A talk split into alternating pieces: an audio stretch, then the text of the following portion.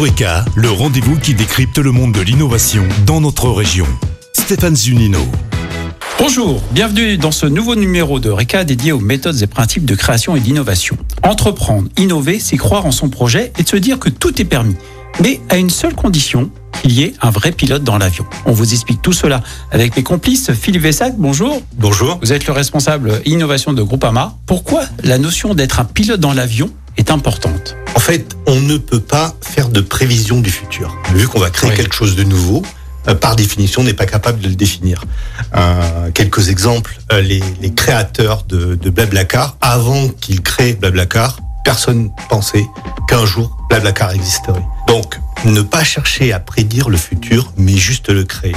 C'est ce fameux principe, le principe du pilote dans l'avion. On va entreprendre, on va innover et on va modifier le futur.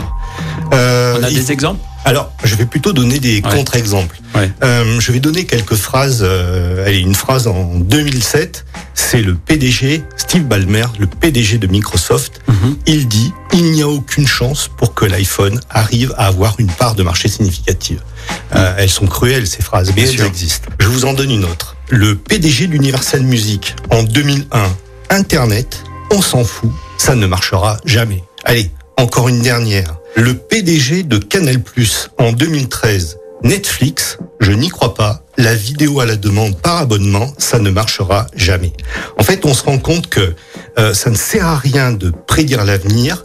Pourquoi Parce que les entrepreneurs, les intrapreneurs, les innovateurs, Oui. en fait, ils le créent. Sarah Pérez et Marion Berthollet, bonjour. Bonjour. Bonjour. Vous êtes ingénieurs toutes les deux en sciences cognitives et en innovation à la G-School, la cellule innovation justement euh, du Groupama. Alors euh, l'entrepreneur doit être pilote dans l'avion, c'est donc bien lui, hein, on est d'accord, qui décide, mais parfois il peut être confronté à des contraintes, à euh, ne pas prendre la bonne décision. Comment il gère cela? Effectivement, la prise de décision n'est pas forcément euh, toujours, euh, toujours la bonne et c'est assez compliqué euh, de, de- de vivre et de- de- d'effectuer ces projets euh, face à de l'incertitude. Euh, ça demande beaucoup de flexibilité mentale, donc c'est une fonction cognitive euh, qui demande d'être travaillée. Euh, L'idée, c'est de ne pas s'enfermer dans ses habitudes dans son quotidien et de se forcer à, ch- à changer ses habitudes. Sarah, autour de moi, si, si on ne croit pas en mon projet, je réagis comment? Il y a une phrase, c'est euh, fake it until make it. Donc euh, fabriquer un faux jusqu'à qu'il devienne vrai. On a des exemples ou un exemple concret pour que ça parle à nos auditeurs? Eh bien, typiquement, une fausse euh, annonce d'un service de vélo partagé euh, qui a permis de montrer que qu'il y avait des utilisateurs, qu'il y avait des personnes ciblées, et ça a permis de lancer ensuite le projet encore plus plus loin. Pour conclure cette chronique, si la leçon en tout cas à retenir, c'est que si on vous dit ça ne marchera pas, il faut le faire Exactement. Il y a une belle phrase que l'on doit retenir.